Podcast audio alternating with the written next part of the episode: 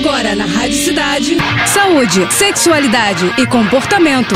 Fala aí. Fala aí. Com o Dr. Jairo Bauer.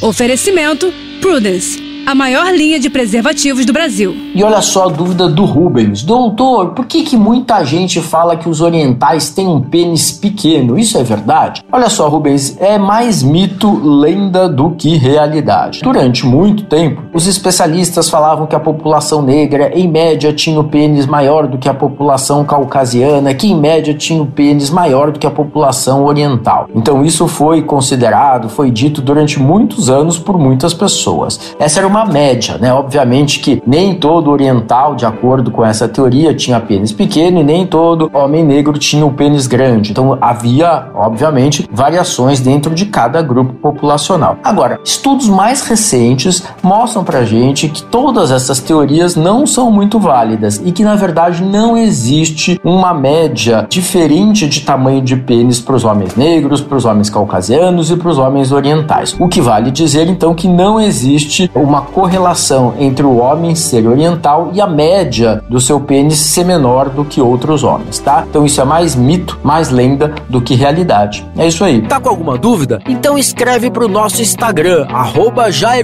Oficial, ou ainda pro nosso site, doutorjairo.com.br. É isso aí. Você acabou de ouvir Fala aí, Fala aí. com o Dr. Jairo Bauer. Oferecimento Prudence a maior linha de preservativos do Brasil. É, primeiro Prudence, depois vale tudo. Vale de lado de costas, com a ex, com o ex ou com quem você gosta. Primeiro Prudence, depois vale o que vier. Um homem trisal, homenagem a uma mulher. Primeiro Prudence, Prudence. Cores e sabores com textura ultra sensível. É prazer em outro nível. Prudence, mais prazer para todos.